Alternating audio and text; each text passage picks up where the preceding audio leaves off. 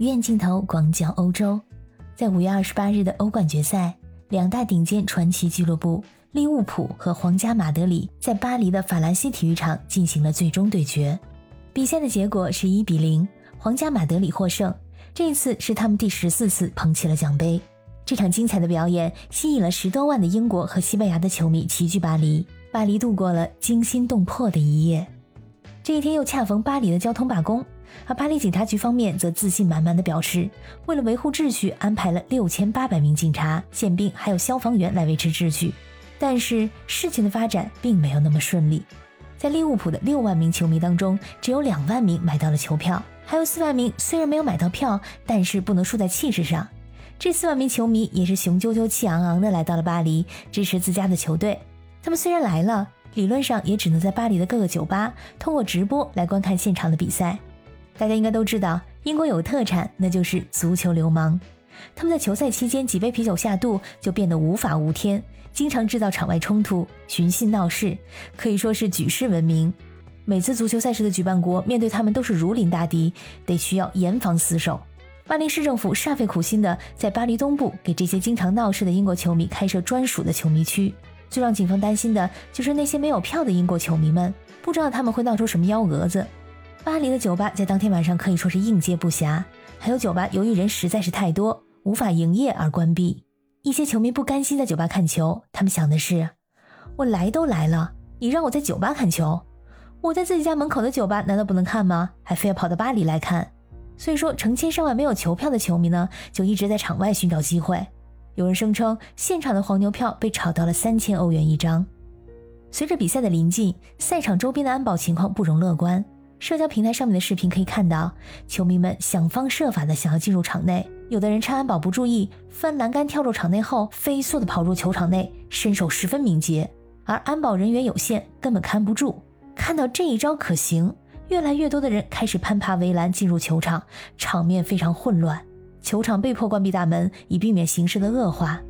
球迷上演翻墙套票，这导致了欧足联不得不足足三次宣布开球时间延后。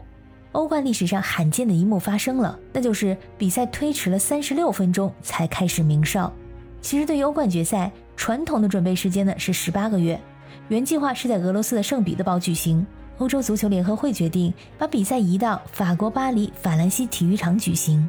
这样的决赛换地方啊，是从二零零六年来的第一次。所以巴黎只有三个月的准备时间，显然是有点措手不及。准备的时间太短，以及不少没有票或者持有假票的球迷试图蒙混过关，是造成这场混乱的主要原因。在社交平台的视频上，有球迷拿着自己的票，绝望的大喊：“我有票，让我进去！”有票的球迷被堵在门口进不去，而门但凡稍微打开一点点，就有没票的球迷们组团往里冲。后来不得不出动全副武装的警察。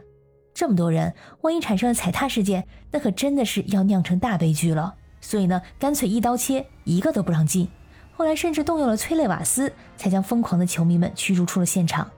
比赛开始了，球迷们还是没有机会入场，有些甚至在球场外激动的流泪。而那些真金白银买了票却无法入场的球迷，我觉得是最冤的。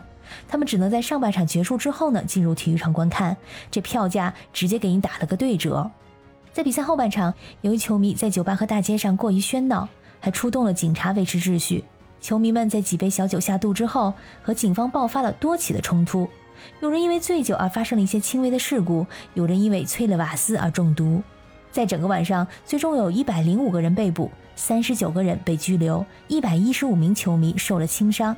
警方表示啊，咱们可是见过大世面的，这次真的还好，没有发生特别夸张的事件，一切尽在掌握之中。比赛结束了，球迷们在欢度一夜后离开，他们留给巴黎的是什么呢？徐志摩在告别康桥的时候，挥一挥衣袖，不带走一片云彩；而在巴黎市政厅特地开辟的场外观赛场地内，球迷们挥一挥衣袖，留下了一地垃圾。在社交平台上，很多巴黎人愤怒地展示，满地都是垃圾，主要是酒瓶，还有啤酒易拉罐。巴黎市政厅也非常的气愤，他们表示啊，要将这个清理垃圾的费用单子寄给欧足联，让欧足联来付账。球迷区附近的街道同样也是如同被扫劫过一样，一片狼藉。工作人员不得不动用铲车来清理这些垃圾，因为这些垃圾数以吨计，用人工清理实在是太慢了。我觉得，就算是组织方没有准备足够的垃圾桶，确实有准备不当的地方，但是像酒瓶、易拉罐这种垃圾，你完全可以自己带走，到合适的地方再扔掉吧。这就是五月二十八日的欧冠决赛之夜，巴黎所经历的事情。感谢你收听本期的鱼眼镜头，我是主播可可鱼，我们下次再见。